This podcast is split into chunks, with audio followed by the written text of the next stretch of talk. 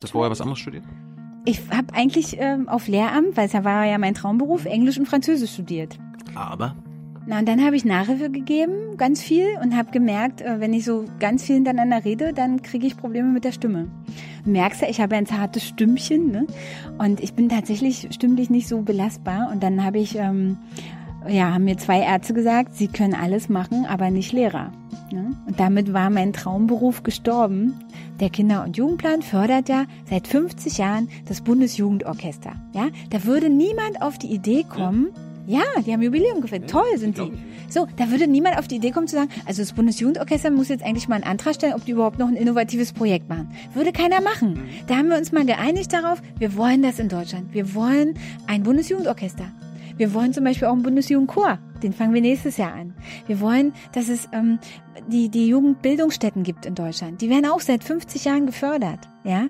Und ich wünsche mir, dass wir das mit den Demokratieförderprojekten auch hinkriegen. Dass wir die genauso auf eine verlässliche Basis stellen können.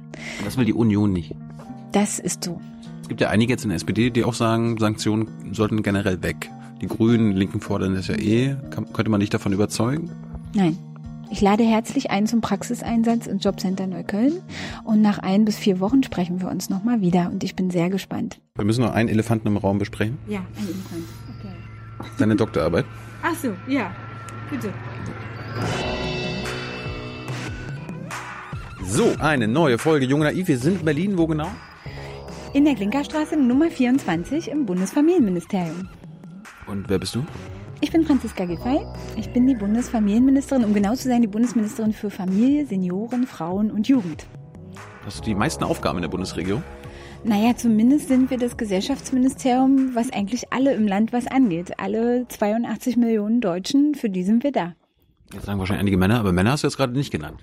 Ja, das wird immer kritisiert, dass die Männer nicht im Titel des Ministeriums sind. Also natürlich sind die Männer mit drin, sowohl in der Familie als auch in den Senioren, als auch in der Jugend. Jetzt kann man ja fragen, warum werden die Frauen eigentlich speziell nochmal genannt?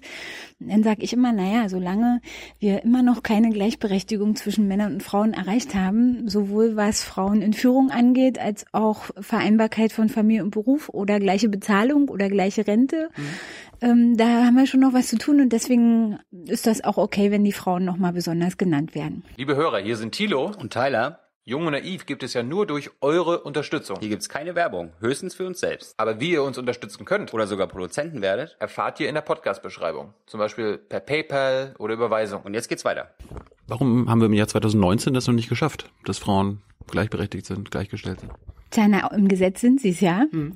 Ähm, aber de facto gibt es schon noch große Unterschiede. Ne? Also wir haben über 20 Prozent Lohnlücke, wir haben über 50 Prozent Rentenlücke. Mhm. Wenn du dir die Chefetagen der deutschen Unternehmen anguckst, dann findest du 94 Prozent Männer und 6 Prozent Frauen. Mhm. Du findest 82 Prozent der Frauen, die von häuslicher Gewalt betroffen sind. Also von den Opfern, die von häuslicher Gewalt äh, betroffen sind, sind 82 Prozent Frauen. Du hast ähm, viel, viel weniger Frauen, die Karriere machen in großen Institutionen, die in der Politik unterwegs sind, in der Kommunalpolitik zum Beispiel. Und da ist echt noch eine Menge zu tun. Und das bedeutet, ähm, dass wir offensichtlich in den vergangenen Jahren zwar schon einiges hingekriegt haben, aber noch lange nicht am Ziel sind. Wie lange wird das noch dauern, dieser gesellschaftliche Prozess? Naja, also wenn wir in dem Tempo weitermachen, dann haben wir Parität noch nicht in 100 Jahren erreicht. Ne? Und deswegen ist schon die Frage, was man tun kann, um das ein bisschen zu beschleunigen. Gott, 100 Jahre wäre ja schlimm. Ja, also vor 100 Jahren ist ja das Frauenwahlrecht eingeführt worden. Mhm. Das ist ja immerhin was. Ne?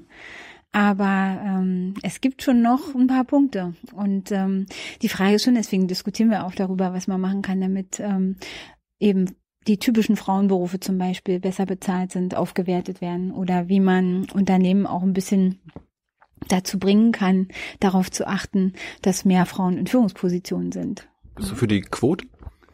Naja, also ich sag mal, ich bin grundsätzlich, also als, als junge Frau war ich überhaupt nicht für die Quote. In keinem Fall. Ich habe immer gesagt, Frauen müssen doch aus sich heraus, die sind doch gut, die haben doch äh, eine tolle Qualifikation mhm. und das muss doch aus sich herausgehen, ja. Und wenn ich mir so manches anschaue, wir haben ja ähm, zum Beispiel die Quote bei den Aufsichtsräten der großen DAX-Unternehmen seit 2015. Und es gab damals eine Riesendebatte. Das ist der Untergang des Abendlandes quasi. Die Betriebsorganisation äh, und die ganze Wirtschaftskraft Deutschlands steht auf dem Spiel. Ja, und jetzt drei Jahre, vier Jahre später. Katastro Katastrophe da, ne? Die Katastrophe ist immer noch nicht eingetreten. Wir haben aber 31 Prozent Frauen in den Aufsichtsräten und da muss man mal sagen, also wenn das nicht gesetzlich geregelt worden wäre, ähm, wären wir heute da nicht. Ne? Und insofern muss man, glaube ich, schon gucken, wie kann man einen Schub geben. Aber es sind ja nur die Aufsichtsräte bei den, bei den DAX-Unternehmen. Ne? Also warum Ja. macht man das bei anderen nicht? Naja, es geht ähm, ja auch generell, auch bei den kleineren Unternehmen darum, wie man das befördern kann. Äh, wir wollen ja das Frauen in Führungspositionen Gesetz ähm, auch nochmal ähm, modernisieren. Und ähm, da geht es darum zum Beispiel, was man in den Vorständen machen kann, in den Führungsetagen. Äh, wir haben ja Vorstände, die sagen, also bei der Frage Frauen in Führungspositionen, Zielgröße null. Zielgröße null heißt, die haben auch nicht den Plan, dass da irgendeine Frau perspektivisch reinkommt. Und da ist schon die Frage, ähm, gibt es eigentlich auch eine Sanktion, wenn jemand sagt, meine Zielgröße ist null und ich begründe das auch nicht. Und da wollen wir eine Sanktion für einführen. Was für eine?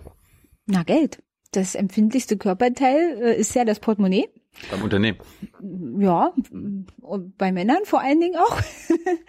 und ähm, naja, und da äh, glaube ich, ist es schon, macht es Sinn, äh, als ein Teil zu sagen, ähm, wer das nicht macht, wer nicht mal begründet, warum die Zielgröße null ist im Jahr 2019, der muss auch mit einer Sanktion rechnen dafür. Erklärst du dir das, dass Männer oftmals oder meistens andere Männer als ihre Nachfolger äh, sich holen oder in den Aufsichtsrat holen? Na, das ist ja, das hat ja sogar, dieses Phänomen hat ja einen Namen, das ist der Thomas-Kreislauf. Ja. Das ist quasi, also wir haben ja mehr Männer, die Thomas und Michael heißen, äh, in den Vorständen der deutschen Unternehmen als Frauen. Ja, und ähm, das ist das Phänomen, Thomas ähm, stellt Thomas ein und Michael stellt Michael ein. Das ist also quasi, man sucht Menschen, die einem ähnlich sind für die Nachfolge. Und das passiert da. Das ist ein Phänomen oder Naja, das ist zumindest zu beobachten, dass es so ist. warum machen die Männer das? Na, weil wenn man was ähnliches äh, einstellt oder zu sich holt, dann ist man ja auf der sicheren Seite quasi. Also man, der Mensch neigt ja immer dazu, Dinge, die ihm bekannter sind oder die irgendwie vertraut sind, zu favorisieren. Und das ist das Phänomen, was wir da sehen. Und dem Mann ist dann ein anderer Mann vertrauter als eine Frau. Auf jeden Fall, oder? Wahrscheinlich. Scheint ja die Realität zu sein. Ja. Ja. Kommen wir mal zu dir. Wie bist du äh, in die Politik gerutscht? Äh, warst du schon in der Schule engagiert? Warst du schon Schülersprecherin, Klassensprecherin? Ich habe das Gruppenbuch geführt als Grundschülerin. Das war damals noch üblich. Man ähm, führte ein Gruppenbuch, um darüber zu berichten, ähm, was die, was die Klasse so macht, wenn ein Schulausflug gemacht wird und so. Du bist in der DDR groß geworden, ne? Ja, ich habe ostdeutschen Migrationshintergrund, genau. Da wurde das so gemacht und ähm, ja, ich ähm, habe ähm, in der Schule eigentlich, also ich habe mich dann später in der Schulbibliothek engagiert, habe die mit betreut und so, aber ich war nicht Schulsprecherin oder sowas, das war ich nicht. Und ich habe auch eigentlich, eigentlich war so eine politische Karriere gar nicht geplant. Ich wollte eigentlich Lehrerin werden für Englisch und Französisch. Habe ich auch mit angefangen und ähm, Bist du bist fast schon soweit. Ich wollte nochmal in, der- in der DDR bleiben. Wie, Ja. wie, wie, wann, wie alt warst du, als die Mauer gefallen ist? ich war elf Jahre, elf Jahre alt. Mhm. Hast du damals schon einen Plan gehabt, was, äh, was du werden wolltest, wenn die Mauer nicht gefallen wäre? Ich wollte immer Lehrerin werden. Immer Lehrerin. Ja, war immer mein Traumberuf. Warum? anderen Menschen was erklären, mit Kindern zusammenarbeiten. Also im, im Prinzip ist ja Politik auch ein bisschen verwandt mit dem Lehrerberuf. Ne? Man muss erklären können, auch was nicht geht. Ähm, Noten verteilen? ja, vielleicht Geld auch. verteilen? Dinge bewerten, ähm, versuchen Menschen mitzunehmen und ähm, zu überzeugen. Also ich glaube, der Lehrerberuf hat sehr viel Ähnlichkeit mit dem Beruf des Politikers, weil, oder zumindest gibt es ein paar Komponenten, die man als Lehrer gut drauf haben sollte, die auch nicht schaden können, wenn man die als Politiker gut drauf hat. Dinge einfach zu erklären, komplexe Dinge einfach zu erklären, sagen, was geht und was nicht geht, Menschen in einer Gemeinschaft zusammenzuhalten.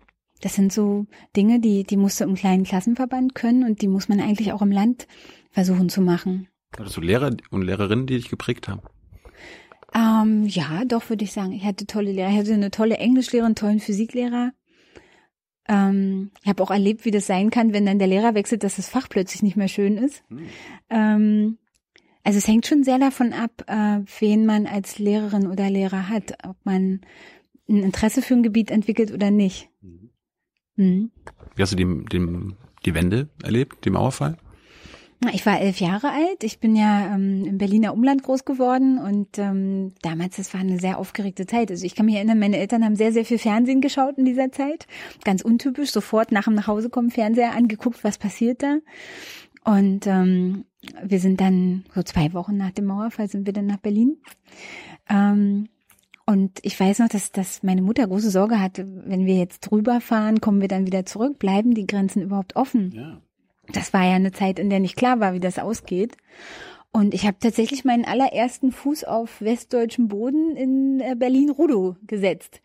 Also Südneukölln. Und dann sind wir mit der U-Bahn von Rudow mit der U7 bis zum Hermannplatz gefahren und haben dort dabei Karstadt das Begrüßungsgeld verjubelt. Mhm. Mit was? Mit was? Also, Was ich gekauft habe? ja.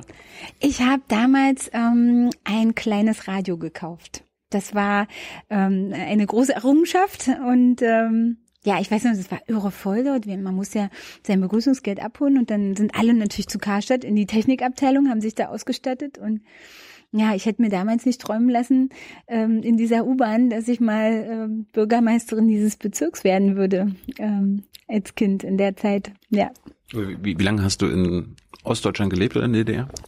Also wie, wie viel Osterfahrung steckt eigentlich in dir drin? Weil Neukölln ist ja Westberlin.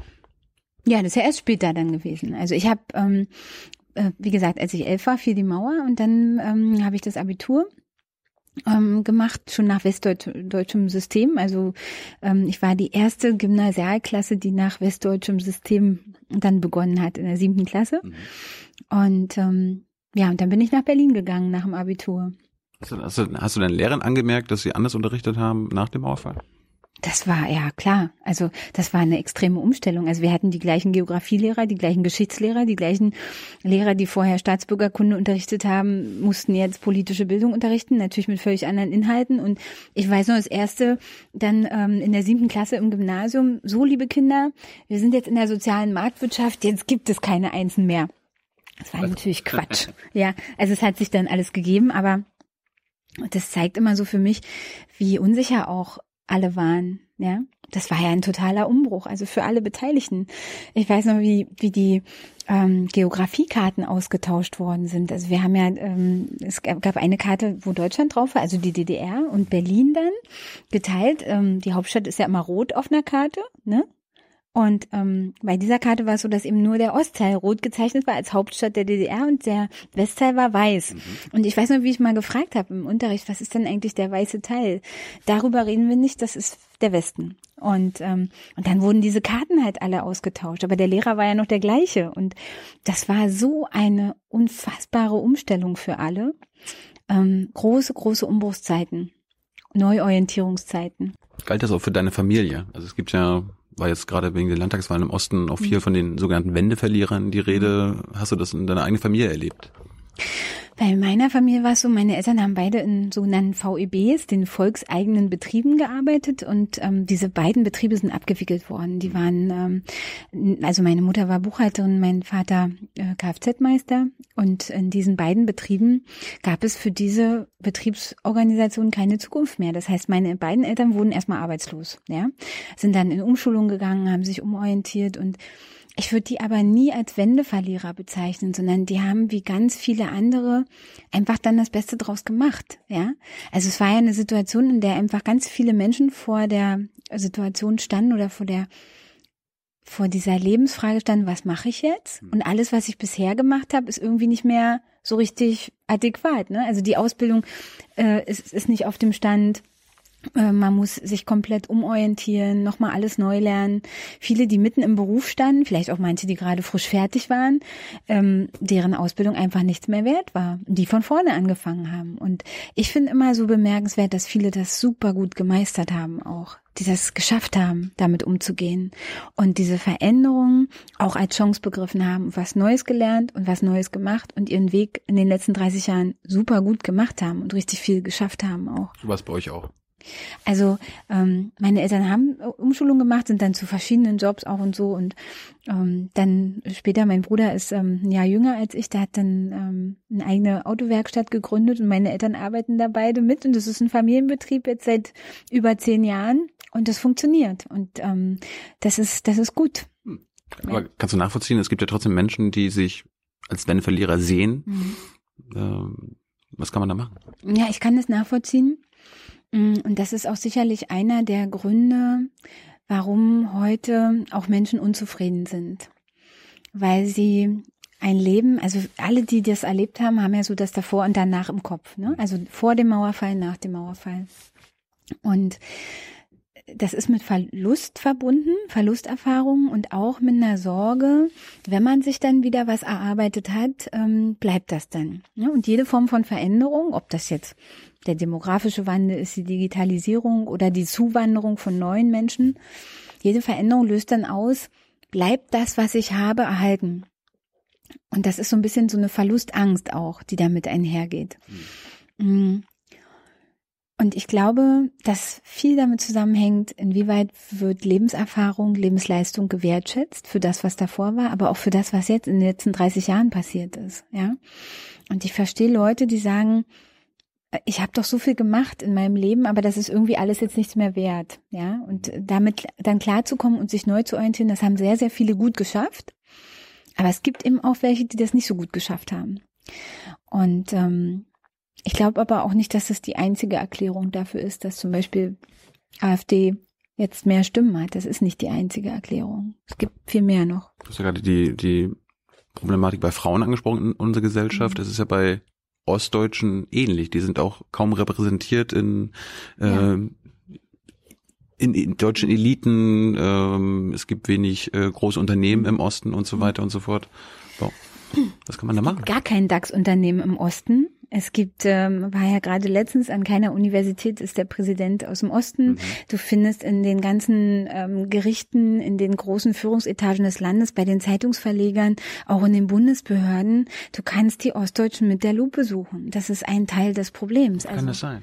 Ja, ich habe also ich sag mal, ich habe in Neukölln habe ich immer gesagt, unsere Kinder hier, die sind doch nicht dümmer geboren oder weniger talentiert, ja? Die müssen aber anders gefördert werden, so und vielleicht kann man das auch ein bisschen übertragen. Es kann nicht sein, statistisch kann es nicht sein, dass es im Osten keine Talente gibt oder niemand, der in der Lage wäre, Führungsrollen zu übernehmen.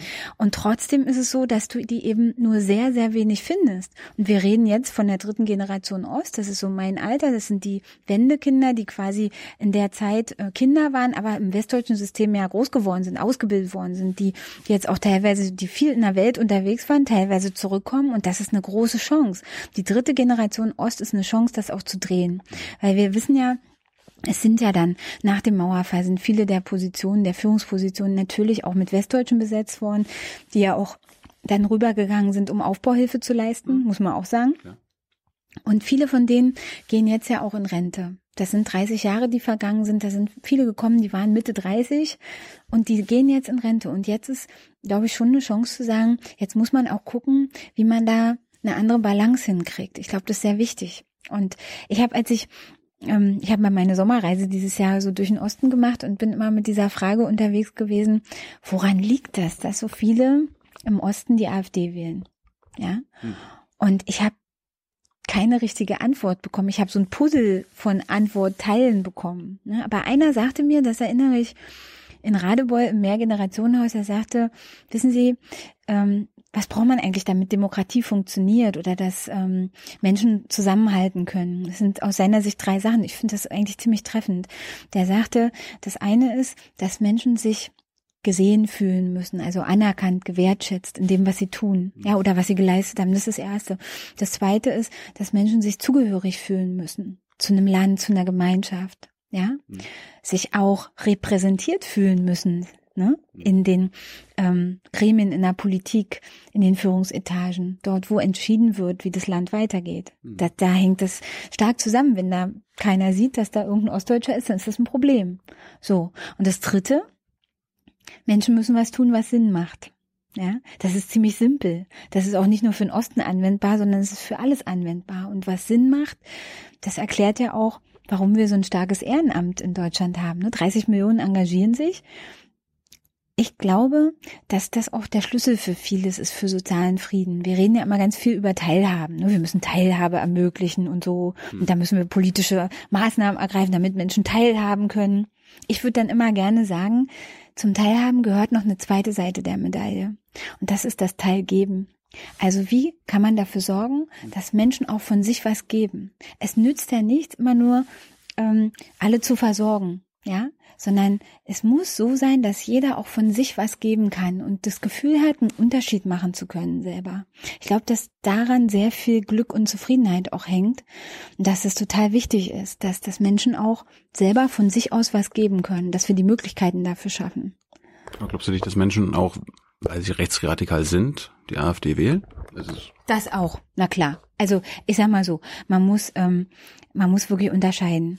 Es gibt Menschen, die sind enttäuscht, die fühlen sich nicht gesehen, die fühlen sich abgehängt, die wählen das aus Protest. Ja, aber Ja? ist das ein gerechtfertigter Protest, die AfD Na, zu wählen? Ich, na, also das sehe ich nicht so. ähm, deswegen, also man muss ja unterscheiden, wen kann man überzeugen. Ja, wer hat, wer hat eigentlich ein anderes Problem und sagt, ich will jetzt mal die AfD, damit ich den allen mal eins auswische, damit die mal aufwachen, damit die mal zuhören. Ja, die gibt's ja. Mit denen habe ich auch gesprochen. Und dann gibt's die, die wirklich, wirklich rechtsradikal sind und fremdenfeindlich sind. Und die wirst du nicht überzeugen können mit der schönsten Politik oder mit Teilhaben und Teilgeben, kriegst du die nicht. Meinst du? Ich glaube, dass es sehr schwierig wird, wenn jemand wirklich, natürlich ist die Frage trotzdem, wie kriegt man Leute davon weg? Die gehören ja auch zur Gesellschaft, ob, wir, natürlich ob wir es wollen oder nicht. ne? Ja, es ist, man muss dann sagen, okay, es wird wahrscheinlich immer, na, die Frage ist ja, das eine ist, äh, zur Gesellschaft gehören sie ja, aber die Frage ist ja, kriegt man die überzeugt oder nicht? Ich bin ja auch der Meinung, dass man nicht aufgeben darf, ja. Ich versuche das auch immer, auch, auch durch, selbst mit den ganz schwierigen Leuten, dass man, ähm, mit denen versucht trotzdem zu reden. Ich habe das auch immer wieder erlebt, wenn ich mich dann so einer Situation gestellt habe, vor Ort unterwegs bin und dann kommt einer und der ist richtig so auf Brast, ne, der ist so sauer über alles und die Politik und so. Und dann sage ich, komm, erzählen Sie doch mal, so, wie geht's Ihnen denn? Und dann erzählen die. Und meistens sagen die dann auch, aber wissen Sie, eigentlich geht's mir ja ganz gut, ja, aber ich weiß ja nicht, ob so bleibt. Das kommt ganz oft. Das ist so dieses in die Zukunft gerichtete. Ja, eigentlich haben wir ja einen ganz guten Wohlstand, eigentlich den besten Wohlstand, den wir je hatten, wenn man das mal so betrachtet auf die Historie. Ja, also es ging den Deutschen eigentlich nie besser als jetzt, objektiv auf die Geschichte betrachtet.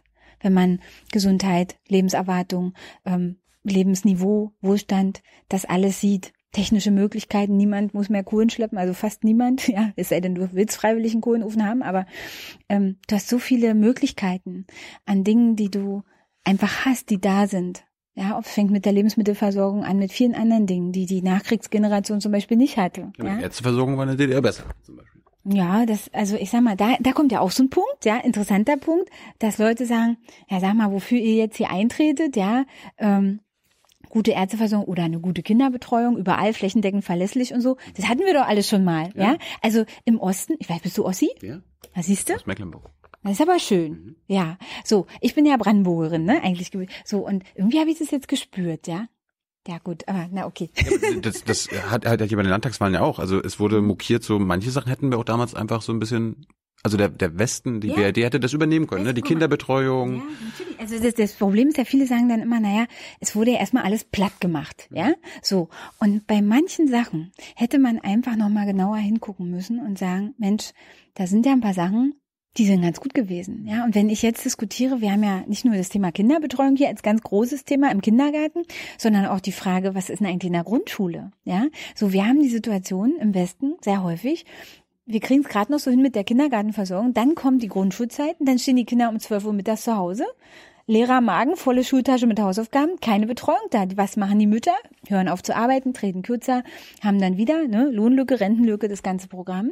Und dann geht's weiter. Wenn, wenn ich dann sage, wir treten ein für einen Rechtsanspruch auf Nachmittagsbetreuung, auf Ganztagsbetreuung in der Grundschule, dann ähm, sagen die Ossis, "Ah, sag mal, das haben wir doch schon alles gehabt, ja. Also im Osten ist das auch schon längst real, ja. Also der, der, die Hautbetreuung, der Rechtsanspruch auf Ganztag, der im Koalitionsvertrag steht bis 2025, da sagen mir die Ostbundesländer, kein Problem, haben wir jetzt schon, wir nehmen auch gerne noch ein bisschen Geld vom Bund für Investitionen, kriegen wir hin, ja. Im Westen kriege ich wirklich große Protestreaktionen auf, von den Landesregierungen, die sagen, das kriegen wir auf keinen Fall bis 2025. Wir haben nicht die Räume, wir haben nicht die Essensversorgung, wir haben gar nicht die, das Personal dafür. Das geht alles nicht. Ja, aber wir haben die Eltern, die das wollen. Und die wollen in beiden Teilen des Landes eine gute Vereinbarkeit von Familie und Beruf. Ne? Und das ist, ist so ein bisschen, wo man dann sagt, na ja, also ähm, da sind schon ein paar Dinge, die hätte man auch die Erzieherausbildung, die Fachschulen, die es gab für Erzieher, wo die wirklich alle eine gute Grundbildung hatten, mhm. wo wir heute wieder davon reden, praxisintegrierte Ausbildung, vergütete Ausbildung. Da sagt der Gemeinde Ossi, ähm, das hatten wir alles schon mal. Ja, Polikliniken als Beispiel, Gesundheitsversorgung, hast du ja gerade gebracht. Ja. Ne? Heute reden wir über ähm, multiprofessionelle Versorgungsmedizinische Versorgungszentren, die etabliert werden sollen. Damit wir es nicht Poliklinik nennen müssen. Die, zum Beispiel, ja, und das ist natürlich also ähm, so ein Punkt, da, da kann ich nachvollziehen, dass auch mal der eine oder andere sagt, also wisst ihr, das hatten wir alles schon mal und jetzt wird das als ganz was Neues, Tolles, Modernes verkauft, ja.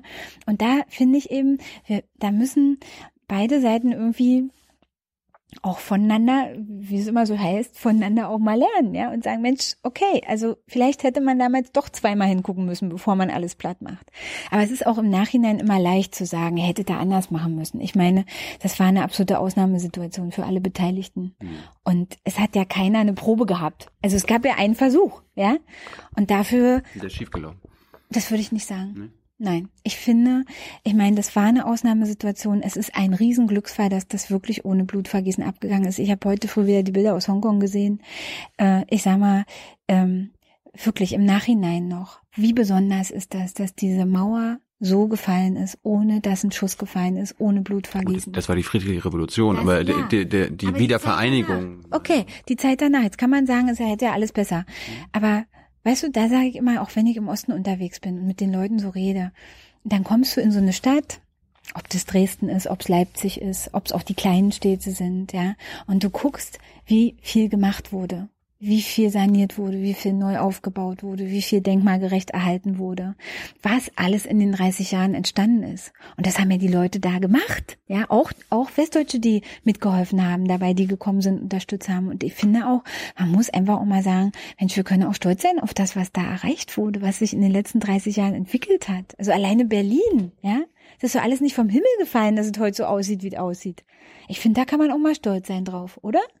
Findest du nicht? Ich, meine, ich habe dann Verwandte, die dann sagen, ja, so schön, dass die Innenstädte schön aussehen, aber mein Betrieb wurde dicht gemacht, das ja. wurde dicht gemacht, das ist nicht mehr da, ja. der Arzt ist nicht mehr da, das nächste Amt ist 60 mhm. Kilometer entfernt. Also gibt wahrscheinlich Pro und Contra. Ja, aber dann, weißt du, dann muss ich auch sagen, es ist so, natürlich kommt es immer darauf an, wo du hinguckst. Die, klar, die Städte haben sehr profitiert und ja. in den ländlichen Regionen hast du weiße Flecken, das ist Fakt.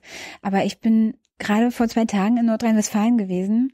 Wenn du da im Ruhrgebiet mal guckst, da ist es auch nicht anders. Und die Frage ist, wie geht man mit diesen Herausforderungen um? Wir haben in Ost wie West, haben wir einfach strukturschwache Regionen. Wir haben Regionen, die nicht in gleicher Weise vom Wohlstand des Landes ja partizipieren. Ja. So. Und das hat nicht unbedingt immer nur was mit, also wenn man das nur einteilt in Ost und West, finde ich, wird es auch der Realität nicht gerecht, sondern du hast in beiden Teilen des Landes hast du strukturschwache Regionen und dann musst du überlegen, was du machst. Und auch im Westen sieht man, da wo Strukturschwäche ist, geht die AfD hoch. Da wo sich die Leute abgehängt fühlen, wo Abwanderung ist, wo demografischer Wandel ist, geht die AfD hoch. Und im Osten kannst du es ja sehen, in Brandenburg, es war ja so deutlich, in Brandenburg war ja bei den, wenn man die Wahlergebniskarten sich angeguckt hat. Wo waren die quasi die blauen Bereiche? Die waren direkt an der Oder. Mhm. Also dort, wo strukturschwache Region ist, wo Kohleregion ist, wo die Leute Angst haben, wieder ihre Arbeit zu verlieren, wo, wo sie Sorge haben, dass sie eben abgehängt sind von der Entwicklung, wo der Internetempfang schlecht ist. Ja? Sind doch alles so die, wo der letzte Bus auch noch abgestellt wurde, wo die letzte Kneipe auch noch geschlossen hat. Und ja. dann vielleicht die NPD diejenige ist oder die AfD, die die dann betreibt als äh, Dorfkneipe, Heimat. Das kommt, das kommt halt oft, ob nun im Westen im Osten, auch als so als, als Staatsversagen rüber. Also für mhm. eher unpolitische Menschen nicht jeden Tag, dass mhm. die Nachrichten verfolgen. Mhm. Und es gab jetzt gerade eine neue Statistik, diese Woche kam ja raus, dass das Vertrauen in das staatliche Handeln und auch in die Arbeit der Bundesregierung massiv äh, eingebrochen ist. Mhm. Liegt das dann auch daran? Naja, weißt du, ich habe ja 16 Jahre Kommunalpolitik gemacht und am Ende ist ja immer so, die Leute, ähm, leiten ihr Politikempfinden aus dem ab, was sie vor Ort erleben. Das ist doch ganz normal, ja. ja. Also wenn du in Berlin bist und in der U-Bahn abends Angst hast, da rumzufahren, findest du das nicht gut. Wenn du dir überlegst, kann ich jetzt im Dunkeln durch den Park laufen oder nicht, ist nicht okay. So. Und wenn du im, auf dem Land bist und der Bus nicht fährt und der Arzt nicht da ist, dann erlebst du dort Politik vor Ort. Ja. Und dann äh, sagst du, ja, hier, da müsste doch eigentlich einer für sorgen, dass es anders ist. So. Und das heißt, dass man schaffen muss, eben auch das, was an kommunalpolitischer Arbeit läuft, zu stärken, damit solche Sachen, die einfach so Alltagsfunktionen, ja? Also Politik wird doch im Alltag erlebt. Und wenn der Alltag nicht funktioniert, dann sind die Leute frustriert. Kita-Platzsuche, alles Mögliche kann man ja nennen. Schultoiletten, ja? Das ist halt Nahempirie, so. Und ähm, deshalb finde ich das ja so wichtig, dass wir eben auch die Kommunen unterstützen. Ich komme gerade vom Kommunalpolitischen Kongress hier in Berlin, habe mich mit den Kommunalpolitikern auch unterhalten. Es ist ja ganz, ganz irdisch, worum es da geht am Ende. Und ähm, wenn das nicht funktioniert, dieses Erleben von Politik im Alltag, dann werden die Leute verdrossen. So und wenn man dann natürlich noch im Bund, klar, die erleben übers Fernsehen, über die Nachrichten, die Streitereien und das finden sie nicht gut. Ja, die Leute wollen, dass Politik ihren Job macht und das nicht rumgestritten wird. Aber vielleicht sollten Leute auch verstehen, dass Demokratie Streit bedeutet. Sogar vielleicht sogar ewiger Streit. Ja, also das ist ja immer argumentieren, ja, immer auseinandersetzen. Also weißt du, ich finde, ich bin ja auch nicht dagegen, dass man sich streitet. Also du musst natürlich in der Demokratie wird immer um die Position gerungen, das ist ja klar. Immer. Das muss auch so sein, sonst wäre es, dann bräuchten wir keine Demokratie, wenn es nicht unterschiedliche Positionen gäbe, die man miteinander austrägt. Aber mhm. ähm, trotzdem erlebe ich so, am Ende ist ja Politik auch die Kunst des Möglichmachens. Und es ist immer ein Kompromiss, weil niemand wird seine pure Meinung, niemand wird 100 Prozent aller Wünsche erfüllt bekommen, zumindest nicht, wenn man in einer Koalition ist und kein, äh, keine absolute Mehrheit hat. Mhm. So, da die Lage im Land nicht so ist, dass auf mittlere bis lange Sicht jemand hier die absolute Mehrheit kriegt, werden wir immer Koalitionen haben. Und diese Koalitionen werden immer einen Kompromiss aushandeln. Und mein Gefühl ist manchmal, dass wirklich dieser Kompromiss ja, der Kompromiss an sich, die Einigung auf etwas, wo eben unterschiedliche Interessen berücksichtigt werden, dass das völlig aus der Mode gekommen ist. Ja, also der, der, derjenige, der einen Kompromiss macht, ist ja quasi der Loser. Ja, also der hat ja quasi verloren. Der hat ja nicht alle seine Positionen durchbekommen. Das ist ein Dilemma. Ja, mhm. so. Und ich wünsche mir eigentlich, dass wir auch mal ein Stück weit mehr dazu stehen, wenn eben ein Kompromiss errungen wurde und zu sagen, auch in dieser Regierung, die SPD ist ja auch nicht alleine in dieser Regierung. Natürlich kriegen wir nicht 100 Prozent unserer Wünsche. Aber man kann ja mal die Frage stellen, was eigentlich alles nicht da wäre, wenn die SPD nicht mitregieren würde. Das muss man fragen. Hartz IV? Also ich sag mal so, ich kann ja für die Zeit sprechen, in der ich ähm, in der Bundesregierung bin. Und ich kann dir sagen, es gäbe kein gute Kita-Gesetz, es gäbe kein starke Familiengesetz, es gäbe keine Fachkräfte, kein Fachkräfteeinwanderungsgesetz, keine Fachkräfteoffensive für die Erzieher, es gäbe auch keine Brückenteilzeit und auch keine Grundrente. Ganz viele Dinge, die jetzt angeschoben worden sind in den letzten anderthalb Jahren, gäbe es ohne die Sozialdemokraten in dieser Regierung. Garantiert nicht. Und man kann jetzt immer sagen, na ja, damals, und dann machen wir nochmal Vergangenheitsbewältigung. Fakt ist, wir haben heute die geringste Arbeitslosigkeit seit Jahrzehnten. Hm. Wir haben so viele Menschen, die in Arbeit gekommen sind. Und ich finde diesen Grundsatz, ich habe, weißt du, ich war 16 Jahre in Neukölln. Ich hatte quasi am Anfang das größte Sozialamt Deutschlands, dann das größte, eins der größten Jobcenter Deutschlands. Wirklich? Ja, wenn du 330.000 Einwohner hast und 78.000 Jobcenter-Kunden, dann ist das eine Menge. Ja, so. Du hast die Kunden genannt? Ja. Das sind Bürger, die halt keine Arbeit haben. Also der, der Jobcenter spricht von Kunden. Wir, Komisch, ne? Ja, gut. Äh, weißt du, ich finde besser, wenn man ähm, also das Wort Kunde hat ja. Du kannst ja keine Arbeit kaufen. Ne? Ja, aber der, das Wort Kunde hat ja schon den Gedanken, dass das, was das Jobcenter da macht, schon auch eine Dienstleistung ist, um Menschen zu befehlen, wieder an Arbeit zu kommen. Und ich finde diesen Grundsatz extrem wichtig, dass wir nicht von ähm, ähm, oder dass wir einen Ansatz haben, der sagt, wir wollen keinen Sozialstaat, der Menschen nur versorgt und dauerhaft im System hält, im Sozialhilfesystem sondern wir wollen einen Sozialstaat, der Menschen rausholt, der Menschen befähigt, dass sie selber und auch mal bestraft. Ich finde, dass es schon so sein muss. Das Bundesverfassungsgericht hat ja mhm. auch geurteilt dazu. Ähm, es geht nicht um unsinnige Sanktionen, aber es geht darum, dass jeder auch einen bestimmten Grad an Mitwirkungspflicht haben sollte aus meiner Sicht. Dass einfach, wenn du Leistungen von der Gemeinschaft bekommst, die andere für dich erwirtschaften, dann musst du selber auch einen Teil beitragen. Ich finde das nicht äh, unverschämt, so ein Staatsverständnis zu haben, dass jeder auch was tun muss, mhm. ja, und sei der Beitrag auch noch so klein. Und natürlich, es geht ja, unser Sozialstaat ist ja so aufgebaut, dass die Menschen, die Hilfe brauchen, die, die, die sich nicht alleine helfen können, Unterstützung bekommen, ja. Aber ähm, es darf doch nie so sein, dass Menschen sich dauerhaft einrichten und dass sie gar keinen Antrieb mehr haben, selber was zu machen, ja. Und diese Gefahr haben wir ja bei einigen, ja, die, die über Generationen äh, im Jobcenter sind, in Sozialhilfe sind, einfach da nicht mehr rauskommen. Und die Frage ist schon, wie schafft man das, Leute rauszuholen, dass sie selber auch was machen können und dass sie nicht dauerhaft im, im Leistungssystem sind. Aber hat das Hartz IV geschafft? Also ich denke, Hartz IV hat sicherlich Dinge, die auch ähm, die ja auch problematisch gewesen sind in der Vergangenheit. Aber was wichtig ist, ist doch dieser Grundsatz, dass ähm, Fördern und fordern am, am Ende des Tages war das ja die Kurzformel. Mhm. Und ganz ehrlich, ich finde die immer noch nicht falsch. Mhm. Ehrlich. Ich weiß, dass es darüber viel Diskussion auch in der SPD gibt, aber ich finde, jeder, der in diesem Land lebt, muss doch auch irgendwann an den Punkt kommen, dass er einen Beitrag leisten muss. Ja, das ist doch nichts Utopisches, ja. Und wenn jemand krank ist oder aus anderen Gründen das nicht kann, dann muss er alle Hilfe bekommen die, die nötig ist. Ja, es soll, es soll niemand ähm, einfach in einer Notsituation sich selber überlassen sein, sondern in einer Notsituation muss die Gemeinschaftshilfe leisten. Aber ich finde sehr wohl, dass jeder auch selber was beitragen muss. Und nur so wird ein Land auf Dauer funktionieren. Wenn, wenn alle sich immer nur verlassen auf irgendjemand anders, der was macht, oder dass alles irgendwie vom Staat kommt, das mhm. kann nicht gut gehen. Es gibt ja einige jetzt in der SPD, die auch sagen, Sanktionen sollten generell weg. Die Grünen, Linken fordern das ja eh. Kann, könnte man dich davon überzeugen? Nein. Ich lade herzlich ein zum Praxiseinsatz im Jobcenter Neukölln mhm.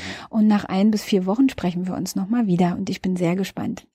Also es ist, ich, ich bin einfach der Meinung, dass wir ähm, auch eine Situation haben müssen, wo deutlich ist, der Staat macht ganz viel. Wir haben einen starken Sozialstaat, mhm. der an vielen Stellen viel leistet, mhm. auch Milliarden wirklich ähm, ausgibt dafür. Und das ist auch in Ordnung, dass Menschen unterstützt werden, die in Not sind. Aber jeder Einzelne, der in einem Land lebt, hat auch die Pflicht, selber was zu tun und selber auch mal aufzustehen und selber zu einem Termin zu kommen und selber auch zu überlegen, wie kann ich ähm, was, was beitragen für dieses Land, für mein Land ja. Aber das, das gilt ja zum Beispiel nicht für Kinder. Kinder sind ja auch von Armut betroffen. Wir haben zwei, drei Millionen Kinder in Armut. Die können jetzt ja nicht mhm. äh, ihren Beitrag leisten und arbeiten gehen und so weiter. Die, ja, aber die leben ja trotzdem auch von Hartz IV. Also ich sag mal so, deswegen ist ja die große Debatte und wir haben ja ähm, uns damit auch als SPD ganz intensiv auseinandergesetzt, wie können wir das ändern.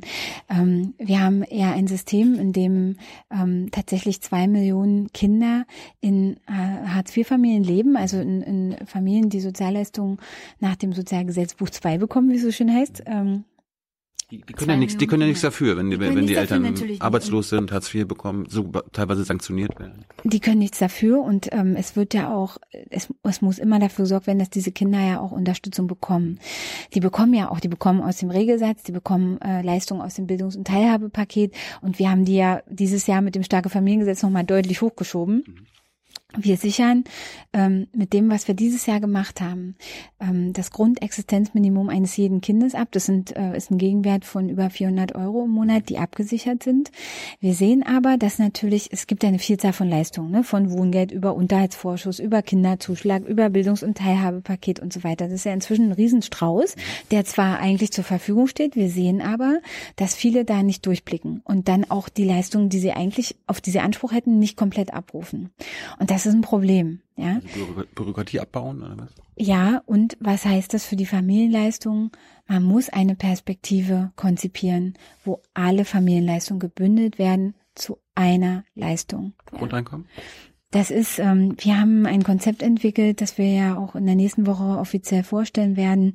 Das ist das Konzept der Kindergrundsicherung. Und ähm, diese Kindergrundsicherung bündelt alle bisherigen Familienleistungen zu einer Leistung und sagt, wir ähm, nehmen an, dass es für jedes Kind in Deutschland, wir haben ja 17,8 Millionen Kinder und Jugendliche, die Kindergeldberechtigt sind. Ja, also das ist unsere Grundgesamtheit von. Aber Kindergeld bekomme ich ja bis zum 25. Lebensjahr, glaube ich. Ja, genau, genau. 17 Millionen unter 25. Also genau, das diese 17,8 Millionen Kindergeldempfänger quasi oder die berechtigt sind, das sind, äh, das ist unsere Grundgesamtheit quasi. Ja, so und jetzt ist halt die Frage, was machst du?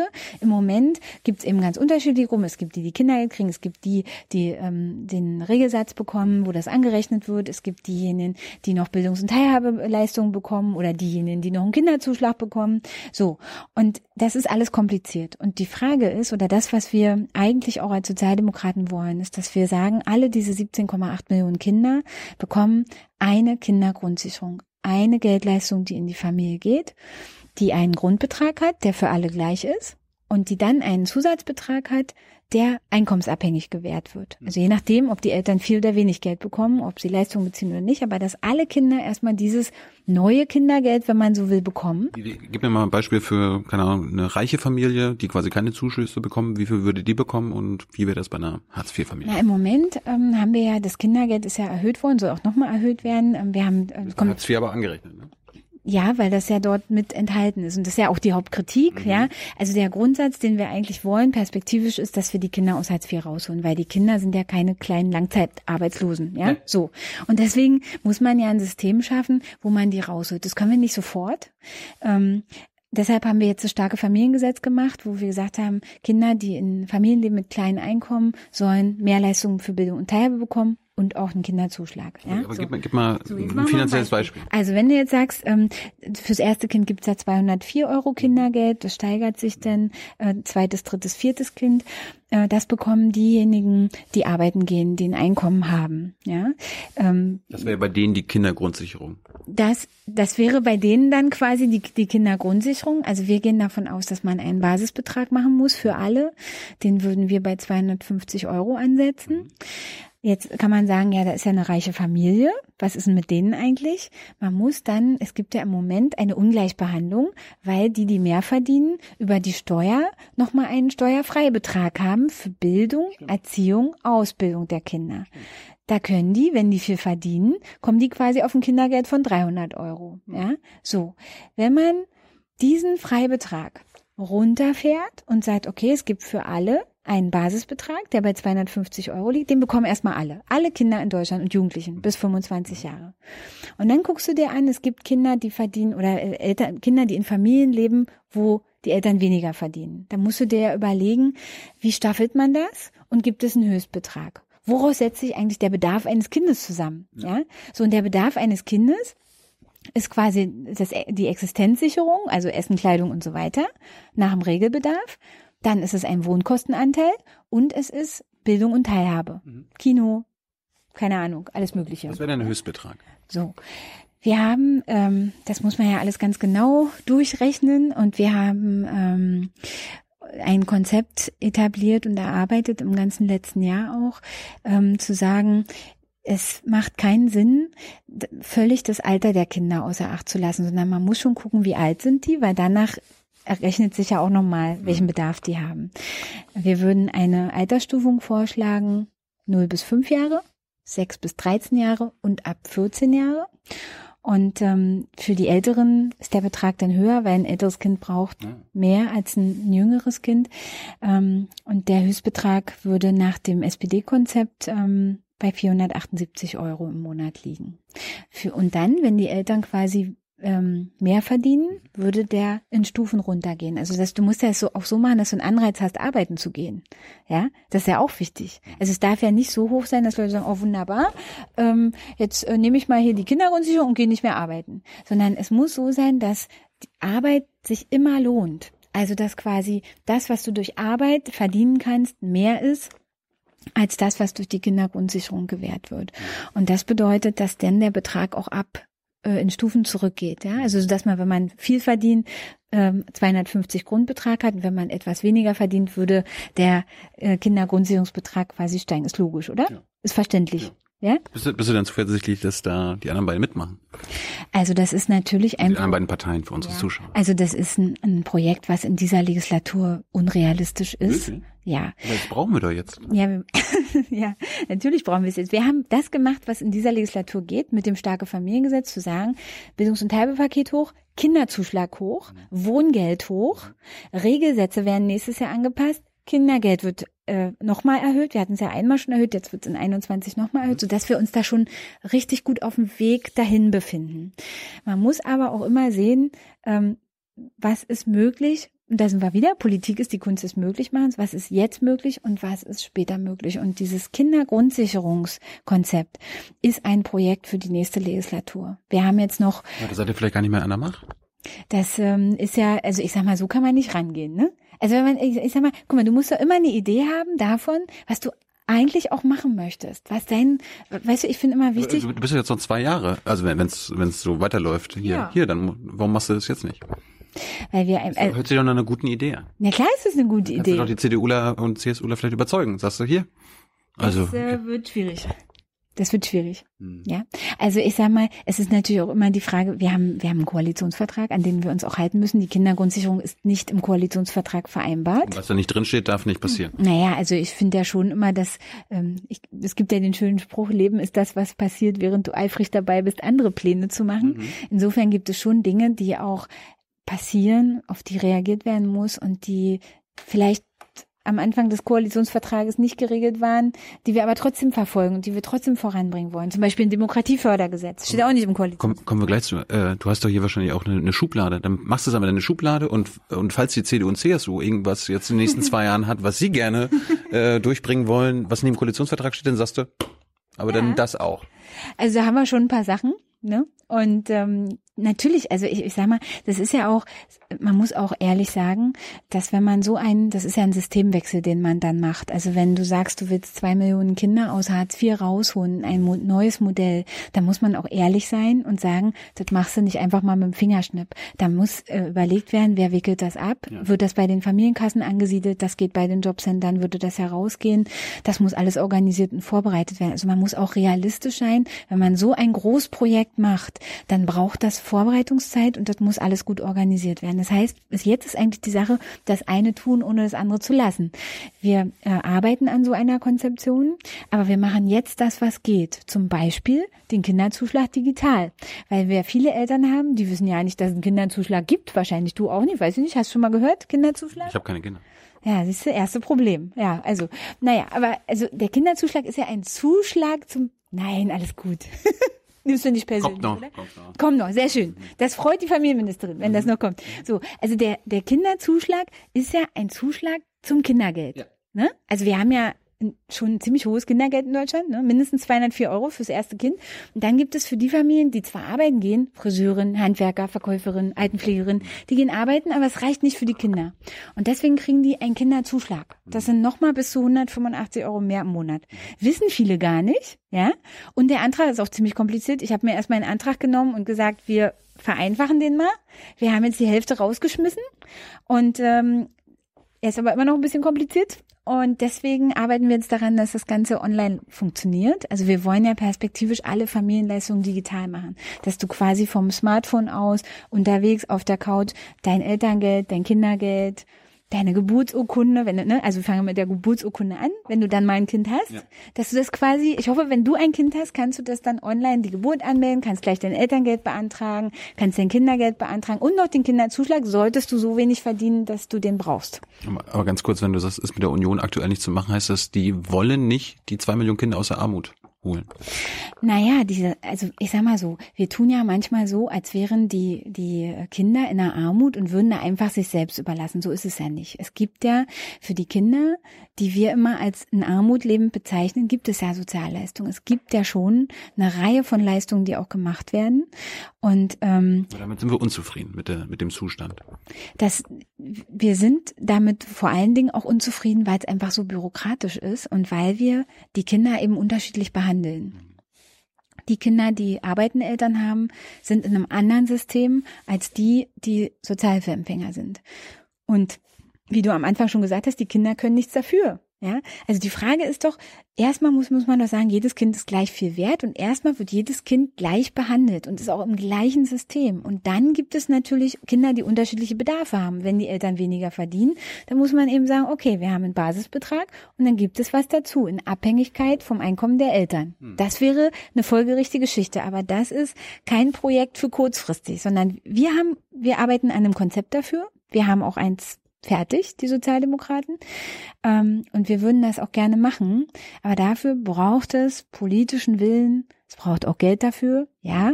Und es braucht ein bisschen Zeit auch. Das muss man auch ehrlich sagen. Wenn man so einen Systemwechsel macht für so viele Millionen Kinder, dann brauchst du dafür Zeit. Apropos kurzfristige Projekte und du hast das Demokratieleben, diese Demokratieprojekte ja schon mhm. angesprochen.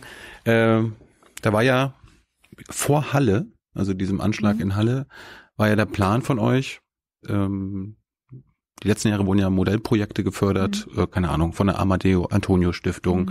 von ähm, Exit, da sind die Rechtsextremismus-Aussteiger mhm. und vier hunderte andere. Mhm. Und da war ja vor Halle noch der Plan, ich weiß nicht, von dir oder von vom BMF, dass diese Mittel sogar gekürzt werden. Mhm. Nach Halle habt ihr, was ja auch in der BBK, da warst du dann stolz, dass die nicht gekürzt werden, sondern dass die Mittel gleich bleiben. Jetzt sagst du ja, ähm, dass wir mehr gegen Rechtsextremismus tun müssen. Du warst ja auch in Chemnitz, hast, hast den Leuten dort versprochen, äh, eine dauerhafte Hilfe. Äh, aktuell sieht es so aus, dass viele Projekte, die ihr bis dahin unterstützt hattet in Chemnitz, ähm, dicht machen müssen, weil sie keine neue Förderung bekommen. Also wir haben erstmal will ich sagen, dass diese Mittelaufstockung, ähm, die ist am gleichen Tag wie Halle gekommen. Es war aber wirklich ein Zufall. Wir haben vormittags das ähm, entschieden und haben das und haben dann am Nachmittag kam dieser dieser Fall. Ähm, ich habe ähm, dann ist das natürlich von allen in Zusammenhang gebracht worden, aber das war unabhängig davon. Ähm, warum, warum was bis dahin sogar von der Kürzung? Warum? Wir haben, wir haben ähm, in also zu wenig angemeldet beim BMF. Ich bin, naja, es ist so, dass wir bei ganz vielen Programmen und Projekten, die wir hatten, in der konjunkturellen Lage, die wir im Frühling hatten, runterfahren mussten. Wir hatten auch die Debatte um die Freiwilligendienste und wir sind im Regierungsentwurf, konnten wir nicht mehr einbringen weil wir auch andere Sachen natürlich auch hatten, die wir, die wir auch machen mussten. Also wir haben, wir haben den Kinder- und Jugendplan, wir haben äh, viele Projekte, die im Bereich auch der, der Freiwilligenarbeit, der Engagementarbeit laufen. Auch der Frage zum Beispiel von sexueller Missbrauch, all diese Dinge, die auch genauso wichtig sind. Und wir haben einfach im Regierungsentwurf nicht alles durchgekriegt, was wir wollten. Warum? Ja? Olaf Scholz ist doch äh, einer von dir, von deiner mhm. Partei, ist Finanzminister. Der, ja, der, der, hat, der, hat, auch eine Konjunkturlage. Also ja. ich meine, so. Aber ich meine, Statistisches Bundesamt hat jetzt gesagt, äh, erste Halbjahr 2019 18 Milliarden Überschuss im Bund. Das, das Geld ist, ist ja stand, da. Also das stand, als der Regierungsentwurf erstellt wurde, ja so nicht fest. Die Steuerschätzung ist ja auch erst später gekommen. Und in der Tat, es ist jetzt mehr möglich auch nochmal wir haben ja nochmal nachverhandelt. Wir haben auch jetzt in den Haushaltsverhandlungen nochmal nachverhandelt. Es ist immer klar, dass der Regierungsentwurf nicht die endgültige Entscheidung ist. Ja, und wir haben natürlich auch drauf gesetzt, dass wir im parlamentarischen Verfahren auch da nochmal mehr kriegen. Ähm, wir ja, haben das. Aber warum, ganz kurz, warum hast du nicht vorher angemeldet, dass du die Mittel verdoppeln willst? Weil wir die Projekte sind ja lohnenswert. Also ja, natürlich sind die lohnenswert. Also ich will das noch mal ganz klar sagen. Dieses Programm, ja, Demokratieleben in dieser Größenordnung, das ist einzigartig in Europa. Ja, wir haben ähm, damit eine Umsetzung, die kein anderes Land so macht. Und diese über 100 Millionen, die wir auch schon ja im Regierungsentwurf hatten, damit sind tausende Projekte förderbar.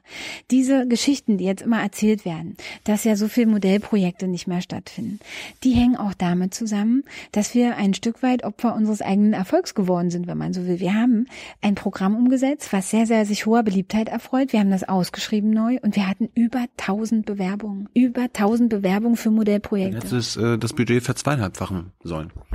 Das ist eben einfach so nicht möglich, Warum? wenn man, Warum? weil wir noch ganz viele andere Sachen haben, die auch nötig sind, wo wir auch nicht einfach kürzen können. Ich kann nicht den, ich kann nicht sagen, ich nehme den Kinder- und Jugendplan zum Beispiel zurück. Den Kinder- und Jugendhilfeplan, da ist die Jugendarbeit drin, da ist die. Aber es muss doch kein Entweder-Oder sein. Es geht hier um 115 Millionen Euro. Wenn du eine bestimmte Summe hast, die du bekommst vom äh, Finanzminister. 10, 11 Milliarden hast du. Ja, man muss dabei auch sehen, wir haben jetzt ähm, über zwölf am Ende rausgehandelt. Ja? Also das, das End, der Endentwurf, ähm, der jetzt ins Parlament geht, ist bei über zwölf. Also wir haben nochmal richtig in intensiv verhandelt. Das gehört auch zum Spiel dazu, das weißt du auch.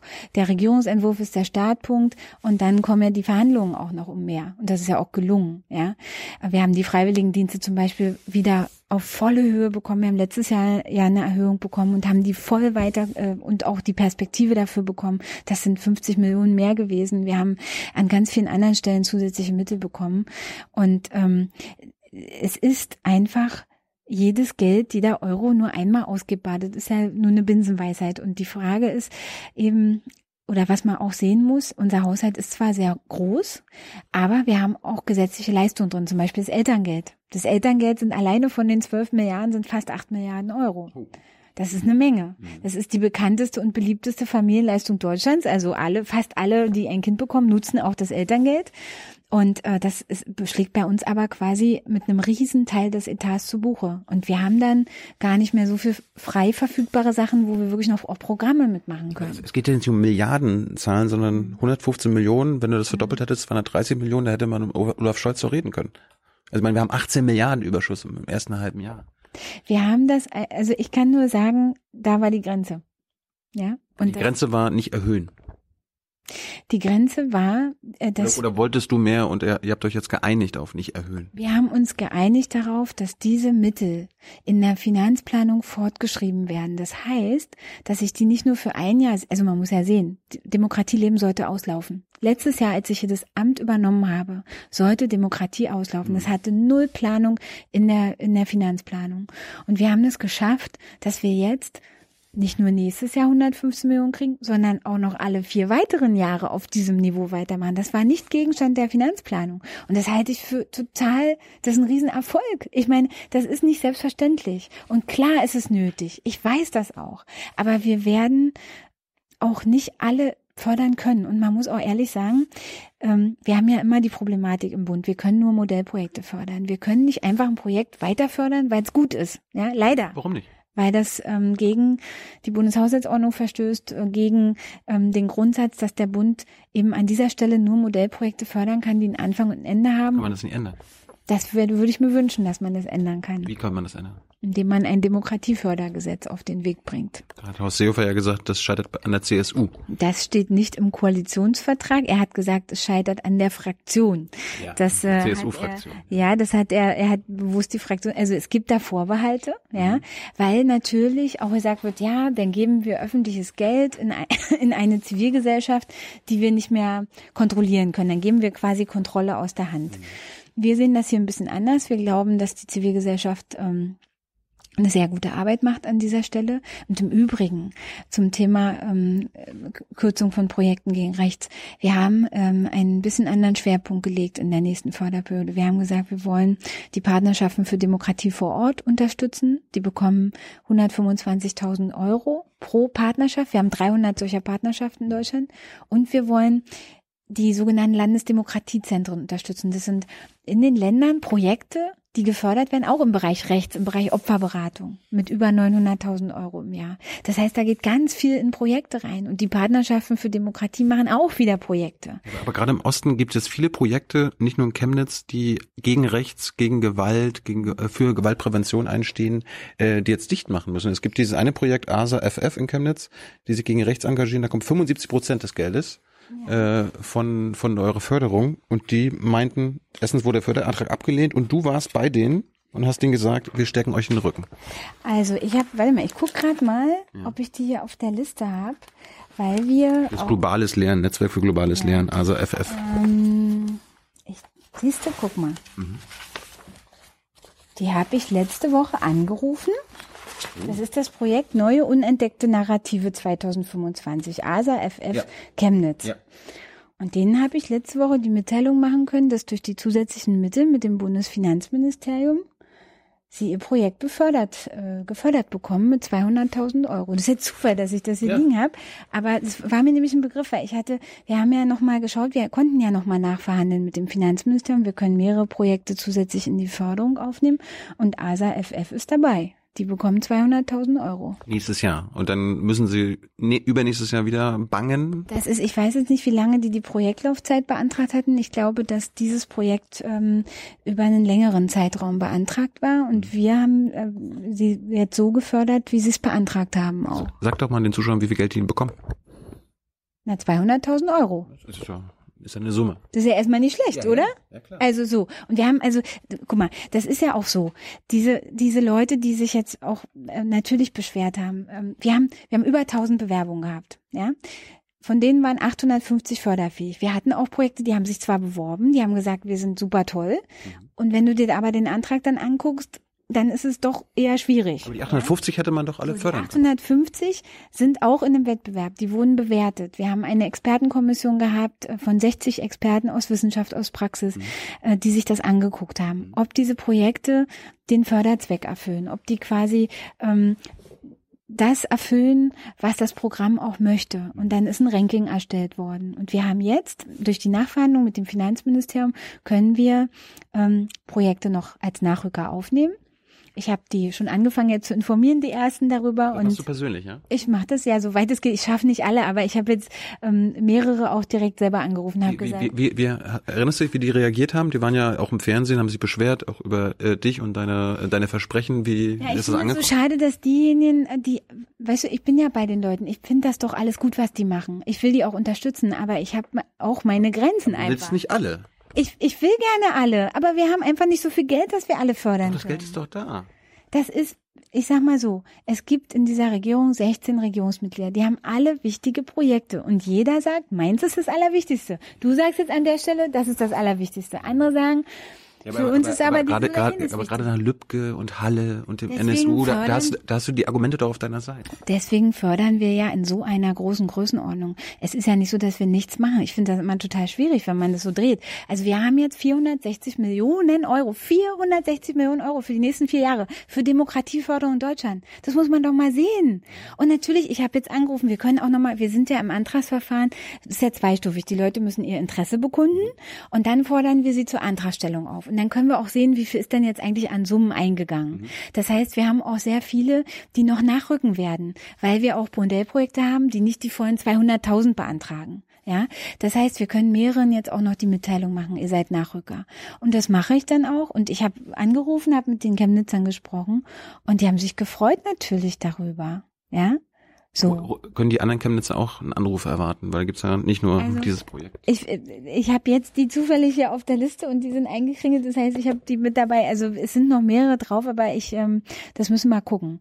Also ähm, wir sind, ähm, wir sind ja in einer Situation, wo wir noch immer am laufenden Verfahren sind. Die Projekte, die jetzt aufgefordert sind, Anträge zu stellen, müssen das machen und dann sprechen wir die endgültigen Bewilligungen aus.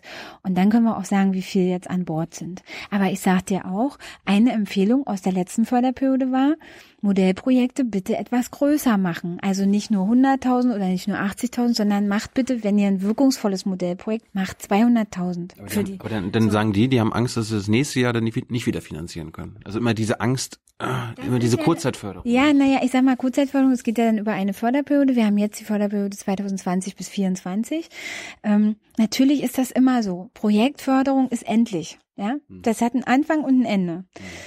Und das kriegst du nur gelöst, wenn du institutionelle Förderung ermöglicht. Das kriegst du aber nicht gelöst mit einem Bundesförderprogramm. Auch nicht mit einem, was mit 460 Millionen ausgestattet ist. Dafür brauchst du eine richtliche gesetzliche Grundlage, wie zum Beispiel der Kinder- und Jugendplan fördert ja seit 50 Jahren das Bundesjugendorchester. Ja, da würde niemand auf die Idee kommen, ja, die haben Jubiläum gefeiert. Toll sind die. So, da würde niemand auf die Idee kommen zu sagen, also das Bundesjugendorchester muss jetzt eigentlich mal einen Antrag stellen, ob die überhaupt noch ein innovatives Projekt machen. Würde keiner machen. Da haben wir uns mal geeinigt darauf, wir wollen das in Deutschland. Wir wollen ein Bundesjugendorchester. Wir wollen zum Beispiel auch einen Bundesjugendchor. Den fangen wir nächstes Jahr an. Wir wollen, dass es ähm, die, die Jugendbildungsstätten gibt in Deutschland. Die werden auch seit 50 Jahren gefördert. Ja, und ich wünsche mir, dass wir das mit den Demokratieförderprojekten auch hinkriegen, dass wir die genauso auf eine verlässliche Basis stellen können. Das will die Union nicht. Das ist so. Warum? Das ist, ist, ist, ist, krass, dass die Union nichts gegen Rechtsextremismus machen will. Na, sie wollen schon gegen Rechtsextremismus was machen, aber nur eben kein Geld nicht, ausgeben. nicht mit einem nicht mit einem Gesetz, was quasi dauerhaft langfristig institutionelle Förderung gewährt. Crazy. Ja, das ähm, das sehen andere anders und das, man kann sich darüber aufregen, man kann das crazy finden, man man muss aber, wenn man sowas durchsetzen will, einfach akzeptieren, dass es auch so ist, dass es unterschiedliche Meinungen dazu gibt und dann ist die Frage, wie schafft man mehr Menschen dafür zu überzeugen, Mehrheiten dafür zu gewinnen, dass sowas geht. Und natürlich musst du auch sehen, wir leben in einem föderalen Staat. Wir haben die Länder. Und es gibt immer wieder auch vom Verfassungsgericht immer wieder die Kritik, der Bund soll sich nicht in Landesangelegenheiten einmischen. Also vieles, was wir hier machen, das gute Kita-Gesetz zum Beispiel, wo wir 5,5 Milliarden in die gute Kinderbetreuung in Deutschland stecken, da sagen eigentlich die, die reine Lehre der Verfassungsrichter sagt, das dürftet ihr gar nicht machen, weil Bildung und Kindererziehung ist Ländersache. Da muss sich der Bund gar nicht einmischen. Ich sage dann immer, wer noch nicht erkannt hat, dass die Kinderbetreuung und das gute Aufwachsen von Kindern auch eine nationale Zukunftsaufgabe ist, wo sich Bund, Länder und Gemeinden zusammen drum kümmern müssen, ja, wer das noch nicht erkannt hat, der hat aus meiner Sicht irgendwie den Schuss noch nicht gehört. Wer kommt, wer kommt eigentlich auf diese Namen? Gute Kita-Gesetz, stärkere Familiengesetz. Starke Familiengesetz. Starkes Familiengesetz. Ja. Was soll, was soll denn das? Was das soll? Naja, guck mal, hätte Also, ich. da, da denke ich dann, die anderen Kitas waren alle schlecht vorher. Jetzt haben wir gute Kitas. Nö, du kannst doch ein Ziel formulieren. Ein Gesetz muss doch immer ein Ziel formulieren. Wir wollen. Dann, dann, dann, dann hättest du es, ges- dann hättest du es sehr gute Kitas nennen Ja, sollen. das ist ja wieder so lang, ja. Also ich sag mal so, das gute Kita-Gesetz sollte erst heißen Kita-Qualitätsentwicklungsfinanzierungsgesetz. Ja, da habe ich mich an meine Neuköllner Zeit erinnert und habe gesagt, das versteht bei mir auf der Sonnenallee kein Mensch. Ja, so. Und da muss man doch dann mal sagen, worauf kommt es an? Wofür machen wir eigentlich Politik? Machen wir für die Verwaltungsrechtler Politik oder für die Leute? Sollen die Leute verstehen, was wir machen oder nicht? Ja, das starke Familiengesetz, was ja dafür da ist, Familien mit kleinen Einkommen zu unterstützen, hat eigentlich einen Langtitel. Ja, der hat 23 Wörter. Ich kann dir den als Gedicht vortragen, wenn du möchtest. Soll ich? Ja, Jetzt, wenn du schon fragst. Ja, das ist das Gesetz zur zielgenauen Stärkung von Familien und ihren Kindern durch die Neugestaltung des Kinderzuschlags und die Verbesserung der Leistungen für Bildung und Teilhabe. So, Das ist ein Bienchen. nicht schlecht, ne? Hast du vergessen, wenn du ja aus der Tür raus bist, ne? Aber starke Familiengesetz hast du dir vielleicht gemerkt. Und dass da der Kinderzuschlag drin ist für Familien, die kleine Einkommen haben, die jeden Tag aufstehen und arbeiten, die einen Zuschlag kriegen zum Kindergeld und zum Wohngeld übrigens. Ich finde Ja? ja. die Adjektive lustig. Starke Familien, gute Kita, Ne? Darum geht's doch, oder? schöne Weltgesetz. Bra- Mach, mach doch mal ein schöne Weltgesetz mit äh, Das ist mir Svenja allgemein. Das ist mir zu allgemein. Weißt du, ich weiß, dass sich da viele drüber lustig machen, ähm, aber ich kann dir mal was zeigen. Wir haben ja hier unsere. Guck mal, wir haben zum Beispiel auch ein Puzzle gemacht. Ja? Musst, du- musst du mitbringen. Sonst. ich bringe das mit. Ich bringe das mit. Pass auf. Guck mal, hier ist unser Puzzle zum starke Familiengesetz. Ja, für starke Familien gegen Kinderarmut. Und da sagen wir zum Beispiel, was da drin ist. Ja, wir sagen, dass wir des, den erhöhen, dass, dass da drin ist, diejenigen, die den Kinderzuschlag kriegen, werden befreit von den Kita-Gebühren. Grundsätzlich. Überall in Deutschland. Oder du hast halt hier Bildungs- und Teilpaket ist drin, ne? Kostenloses Bus- und Bahnticket, kostenloses Mittagessen. Kann man Das ist bestimmt, kann man online bestimmt einsehen, oder? Natürlich. Na, also, klar. Wir haben ja auch unser... Damit wir uns wieder jetzt ordentlich hinsetzen Ja, können. pass auf, wir setzen uns ordentlich. Ich kann dir noch was zeigen. Warte mal. Ah, was haben wir? Muss mal hier kurz gucken, der Platz aufgeräumt ist. so. Ja, alles da. Wir haben unser starke Familienchecke. Gut, gut, dass wir an deinem Tisch sitzen. Ja, das siehst du, eigentlich war das super, die Entscheidung, ja. Also wir haben ja unser starke Familiencheckheft. Das gibt's natürlich auch online, ja, ähm, auf dem www.familienportal.de oder bei Infotour Familie kannst du dir ausrechnen, was du alles bekommst an Leistung. Und dann haben wir mal ganz simpel in leichter Sprache quasi mal gesagt, okay, was gibt's denn so für Paarfamilien, was gibt's für allein und getrennt äh, Erziehende? Und, ähm, und dann kannst du hier gucken, Kindergeld, ne, wie funktioniert das? Und kannst auch Kinderzuschlag. den Kinderzuschlag, ne, den haben wir heute schon. Was brauchst du, was musst du da alles mitbringen? Wo kannst du den überhaupt beantragen? Aber jetzt verrat nicht alles, sonst gehen die nicht mal online und gucken. Ja, und Leistung für Bildung und Teilhabe und so. Und das alles ist ja so ein simples Heft und äh, in leichter Sprache. Alles mal auf Blenden einen. wir noch mal in unserem Abspann ein. Wir haben nicht Genau. mehr so viel Zeit, darum müssen wir ein bisschen weitermachen. Ja, genau. Also ich, ich höre schon auf. Also ich sag mal, weißt du, und ich finde einfach total wichtig, dass wir das, was wir machen, weil du gesagt hast, die leichten Namen soll man nicht machen. Ja, habe ich gar nicht gesagt. Das ist was Neues gewesen. Was ja, ne? Gute Kita-Gesetz. Haben wir auch die Würfel, haben wir erklärt, das Gesetz, was da zum Beispiel dazugehört, der gute Betreuungsschlüssel. Ja? Also Fachkraft. Nicht sehr gut, aber gut. Ja, Zu lang. Ist zu lang. So, aber weißt du, ich meine, man kann darüber lästern, man kann aber auch sagen, am Ende geht's immer darum, dass Politik auch verstanden wird. Verstehen, behalten, gut finden. Du, hast du einen neuen Titel schon in der Pipeline? Ähm, na, wir haben gerade unser Adoptionshilfegesetz gemacht. Das ist jetzt Gute nicht Adoption? Nein, das, das äh, heißt einfach Adoptionshilfegesetz. Ja, das ist jetzt nicht so spektakulär, aber man, man muss ja auch leicht- kann aber man man sich kann sich, also ich finde Adoptions, mir geht's immer darum, dass es ein leichter Begriff ist, der nicht so lang ist, den die Leute sich irgendwie merken können, ja, so. Und ähm, wir werden demnächst noch das Elterngeld ein bisschen verbessern. Wir wollen das Kinder- und Jugendhilferecht Bessere Elterngesetz? Nein, das wird einfach ähm, das neue Elterngeldgesetz sein. Und dann äh, werden wir äh, das Kinder- und Jugendhilferecht modernisieren. Ähm, besserer Kinderschutz, mehr Hilfe für Heim- und Pflegekinder. Die Frage, was machen wir eigentlich ähm, vor Ort mit der Kinder- und Jugendhilfe? Wie werden behinderte und nicht behinderte Kinder behandelt? Im Moment ja unterschiedlich. Ja. Auch da kann man sagen, hallo, ein Kind ist ein Kind erstmal, ob es eine Behinderung hat oder nicht. Und die Frage ist dann, was braucht dieses Kind? Aber erstmal bekommt jedes Kind ein Recht auf eine gute Kinder- und Jugendhilfe und dann schaut man, was ist der spezielle Bedarf. Wir sind von deiner Biografie abgekommen. Ja, Entschuldigung. Ähm, Du hast ja schon so oft über Neukölln geredet. Wir haben noch eine Viertelstunde. Äh, Da ist ja massig Zeit. wie bist du denn, wie bist, wie bist du denn, äh, da bist du ja Bezirksbürgermeisterin geworden. Da warst du die Nachfolgerin von Buschkowski, ne? Ja, stimmt. Wie, wie, ist, wie ist denn das gekommen? Wie, wie bist du in Neukölln gelandet und wie bist du denn da in das Amt Also, gekommen? na, der Anfang war, die suchten, ich, ich habe ja, also ich bin ja Diplomverwaltungswirtin und habe Was hast du studiert? Das habe ich studiert, dann habe ich noch einen Master gemacht für europäisches Hast du Verwaltungsmanagement. vorher was anderes studiert? Ich habe eigentlich ähm, auf Lehramt, weil es ja war ja mein Traumberuf, Englisch und Französisch studiert. Aber Na, und dann habe ich Nachhilfe gegeben, ganz viel, und habe gemerkt, äh, wenn ich so ganz viel hintereinander rede, dann kriege ich Probleme mit der Stimme. Du merkst ja, ich habe ein zartes Stimmchen, ne? Und ich bin tatsächlich stimmlich nicht so belastbar. Und dann habe ich, ähm, ja, haben mir zwei Ärzte gesagt, sie können alles machen, aber nicht Lehrer. Ne? Und damit war mein Traumberuf gestorben. Das war echt traurig damals. wie, wie, wie viele Tage oder Wochen hast du gebraucht, um das zu verdauen? Ach, ich hab, ich war sehr traurig. Aber ähm, dann habe ich gedacht, okay, was machen wir jetzt? Und ähm, naja, und dann habe ich mir angeguckt, Jura, BWL, was machst du jetzt? Und irgendwie hat mir das alles nicht so zugesagt. Und dann habe ich ein Mischstudium gemacht, äh, ähm, halt ähm, ein, ein Studium ähm, Verwaltungswirtschaft, wo ein bisschen Politik drin war, ein bisschen BWL, ein bisschen VWL und, ähm, ein bisschen Soziologie hier in Berlin, ja.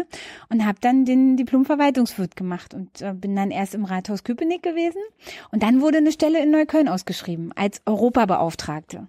Also ähm, mein Job war damals auf Neuköllnisch gesagt EU-Kohle in den Bezirk holen. Ähm, ich, das heißt, ich habe ganz viel Fördermittel beantragt für europäische Projekte, für Jugendprojekte, für Integration, für ähm, Projekte zur Berufsorientierung, Beschäftigungsförderung. Und dadurch bin ich natürlich sehr viel in Kontakt gekommen mit den vielen sozialen Problemlagen, die es da gab. Und ähm, das habe ich acht Jahre gemacht, also Fundraising im Prinzip. Hast du, hast du während des Studiums gearbeitet? Oder musstest du arbeiten?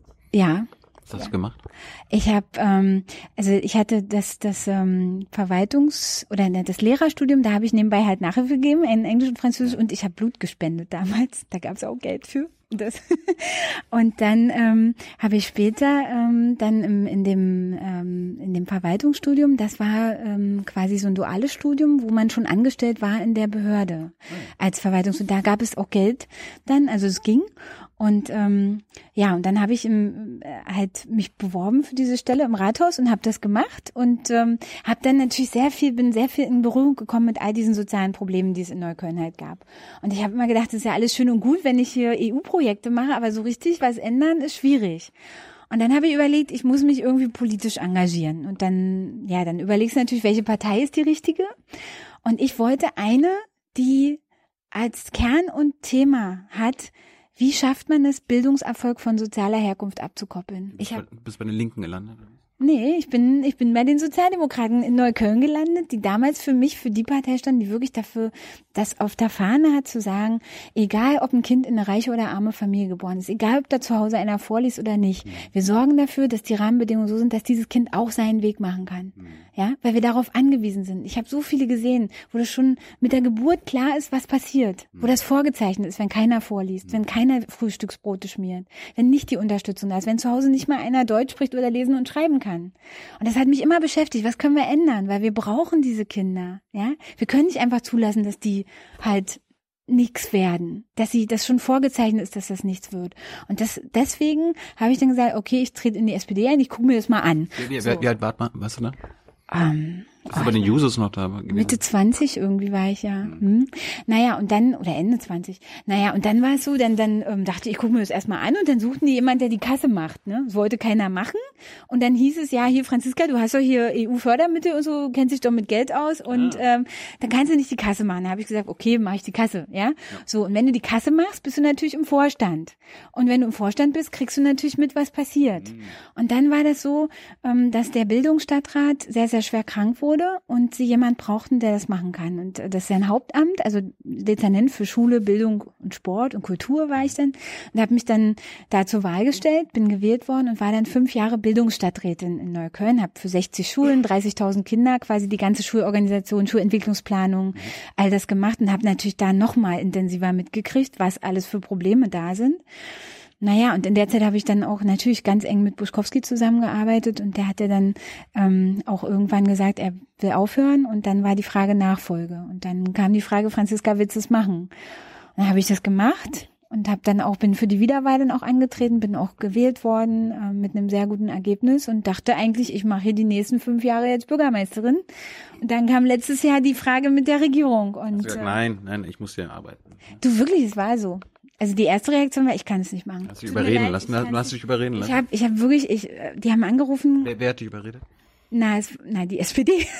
Wer, Also, wer ich sag mal, ähm, also sehr unterstützt hat mich ja die Brandenburger SPD. Es war ja dann auch so, dass dass eben die Du Ostlandesverbände SPD Berlin. Aber ja, das, also ich sag mal, die Ostlandesverbände wollten, dass jemand aus dem Osten mit in diesem äh, Kabinett ist. Und ähm, ich habe ja 16 Jahre quasi in einem Westberliner Bezirk gearbeitet. Ich habe eigentlich für mich war das gar nicht so Thema, ja. Also ich dachte eigentlich, wir haben das schon ein Stück weit überwunden, ja, weil das also diese Ostvergangenheit, die war in Neukölln nicht wirklich Thema. Da waren 150 verschiedene Nationen. Da ging es quasi ums nackte Überleben, um die Frage, kriegen wir das hier alles hin, ja, im Brennpunkt. Da war nicht so wichtig, ob ich aus dem Osten oder Westen komme. Und jetzt in der in der in der Bundespolitik spielt es dann doch wieder eine große Rolle. Ähm, naja, und ich habe dann, also dann haben viele mit mir gesprochen wer, darüber. wer hat dich überredet? Wer, wer war am Ende der Aus, Ausschlaggebende? Oder die Na, ich habe das natürlich auch mit meiner Familie besprochen. Und ja, von ähm, SPD-Seite? Also für mich war das schon erstmal eine sehr persönliche Entscheidung, ob ich das mache. Und ähm, mein Vater hat am Ende gesagt, weißt du, Franziska, wenn du aus Verantwortung für Deutschland und für die SPD denkst, dann musst du es eigentlich machen. Und in den 82 Millionen Deutschen sind ja die 330.000 Neuköllner auch drin. Ja. Und da kannst du auch an anderer Stelle dafür sorgen, dass Sachen ankommen und dass, dass für diese Themen, die da wichtig sind, auch was getan wird. Bisher bereut den Schritt? Nö. Also ich sag mal, ich halt, ich habe immer noch mein Herz ist schon auch zu einem guten Stück in Neukölln äh, geblieben und das Wohnst du noch? ich bin, es sind so viele Menschen, die mir so so wichtig sind da und mit denen ich auch immer noch guten Kontakt habe. Ähm, aber ich finde immer schlecht, wenn man zurückguckt, so wenn man wenn man sagt, oh, das hättest du anders machen müssen. Also damit zu hadern bringt ja nichts. Also die Entscheidung ist jetzt so gefallen. Ja. Ich habe die Aufgabe angenommen. Ich versuche hier jeden Tag das Beste rauszuholen. Ja, Merkt man? Jeden einzelnen Tag. Ja. Das ist ja auch, weißt du, es ist ja eine Riesenchance. Ja, 16 Menschen in Deutschland haben diese große Chance, das machen zu dürfen. Und ich finde, diese Zeit, die man hat, die paar, ein muss paar müssen es auch nutzen. also ich finde, die muss man nutzen. Ja, und deswegen, ähm, ja, konzentriere ich mich auf die Sachen, die wir hier machen können. Wir müssen noch einen Elefanten im Raum besprechen. Ja, ein Elefant. Okay. Deine Doktorarbeit. Ach so, ja, bitte. Wie hast du überhaupt die Zeit gehabt, eine Doktorarbeit zu schreiben, während du dann schon gearbeitet hast? Das ist ähm, auch, auch jetzt ja immer eine Frage, wie man manchmal so den Tag gestaltet und alles schafft. Und ähm, ich bin ein sehr organisierter Mensch und ähm, es ist natürlich nur möglich, wenn man sowas machen will, wenn man bereit ist, sehr, sehr viel zu arbeiten. Auch zu Zeiten, wo andere schon Party feiern, wo andere in Urlaub fahren, wo andere Wochenende haben, wo, ähm, wo Leute nochmal abends weggehen. Das waren fünf Jahre sehr intensive Lebenszeit, die ähm, voller Arbeit waren und gefüllt waren damit. Sonst hätte ich das auch nicht machen können. Die Arbeit hieß Europas Weg zum Bürger und da ging es, glaube ich, auch um deine Arbeit, ne?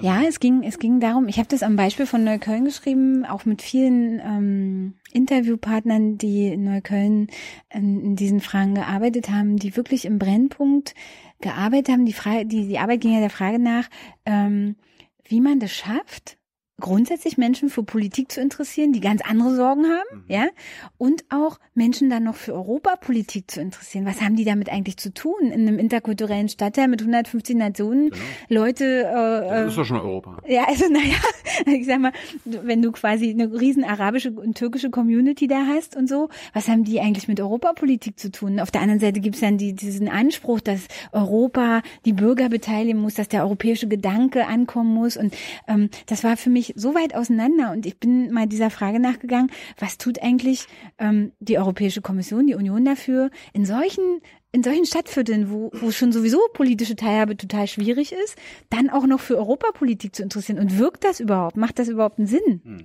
Ja? Das war sehr spannend. Das hast du ja bei der, wenn du eine Promotion abgibst, musst du, musst du ja versichern, dass du alle verwendeten Hilfsmittel und Hilfen mhm. angegeben und auf dieser Grundlage die vorliegende Arbeit verfasst hast. Ja. Das hast du unterschrieben. Ja. Es wurden mindestens 119 Mal festgestellt, dass das nicht der Fall war. Das sind die Vorwürfe der anonymen Plattform Vroniplug gewesen. Das sind ja nicht alle anonym. Ja, also, also die, die das bearbeitet haben, haben sich bis heute nicht geoutet, ne? Aber ist ja auch egal.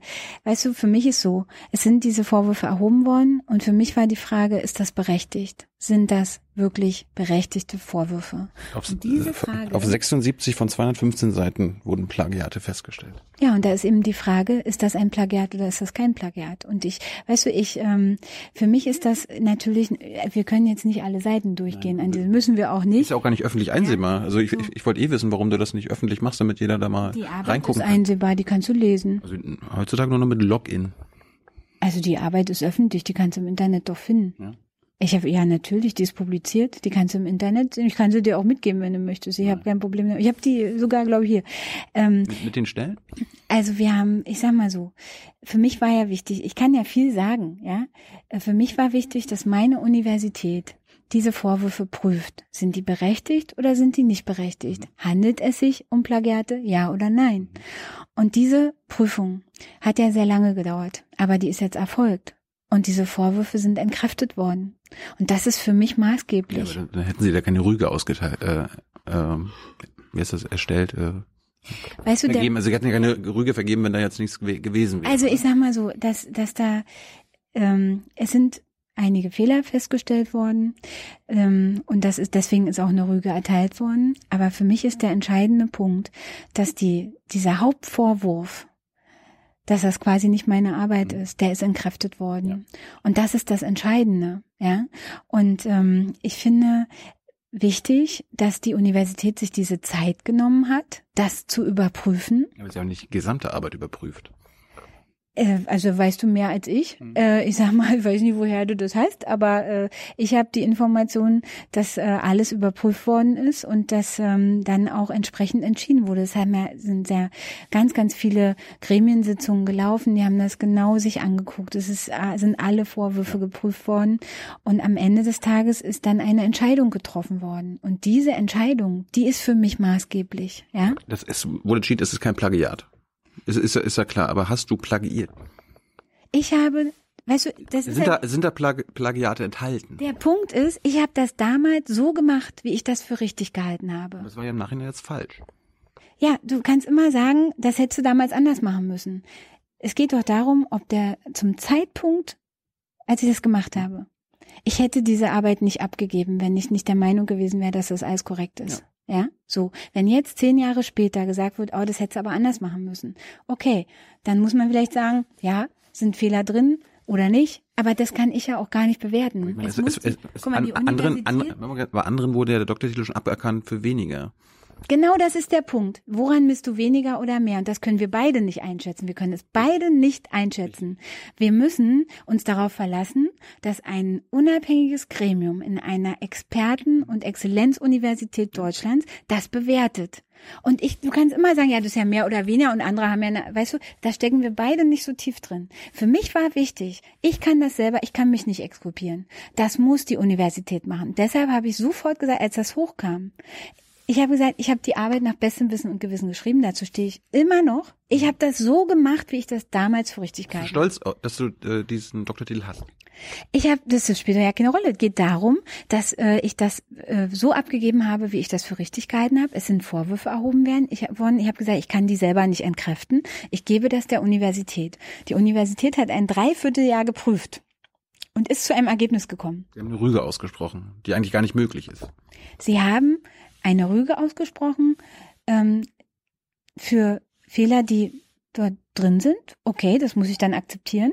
Ja, ähm, aber das Entscheidende ist, dass der Grundvorwurf entkräftet worden ist. Dass es ein Plagiat ist. Da, also die, dass die, dass dieser diese Arbeit nicht zurecht ähm, erteilt worden ist oder dieser äh, dieser Titel nicht zurecht erteilt worden ist. Das ist das ist doch die entscheidende Frage. Habe ich das Recht, mit dieser Arbeit diesen Titel weiterzuführen oder nicht? Und diese Frage ist entschieden. Ja. Und ähm, Darum, hast du, dann, darum führst du den Titel weiter. ich habe den verliehen bekommen, er ist mir nicht entzogen worden. Äh, Ich kann ihn auch gar nicht einfach irgendwie nicht führen, sondern der gehört zu meinem Namen. Was rätst du denn Leuten, die jetzt gerade eine Promotion machen? Du, äh, ich habe mit Was, was hast du aus den Fehlern gelernt? Weil die waren ja offensichtlich Ich da. glaube, dass man, ähm, dass kein Mensch eine wissenschaftliche Arbeit absolut fehlerfrei schreiben kann, weil du immer in Grenzbereichen bist. Ähm, jeder, der schon mal eine wissenschaftliche Arbeit geschrieben hat, weiß, wie schwierig das ist. Und ähm, ich kann, ich habe auch mit Leuten gesprochen, die sagen, sie haben totale Angst davor, ja, dass quasi immer, dass sie, sie machen alles so, wie sie es für richtig halten, aber sie wissen ja nicht, ob nicht in zehn Jahren jemand kommt, der sagt, Mensch, also stell mal vor, jemand, hast du Abitur gemacht? Ja. Ja. So, stell mal vor, es würde jemand kommen und sagen, also damals so deine Bio-Abiturnote, also nach heutigen Standards, das war ja mal gar nichts, ne? Da müssen wir dir leider das Abitur aberkennen, ja?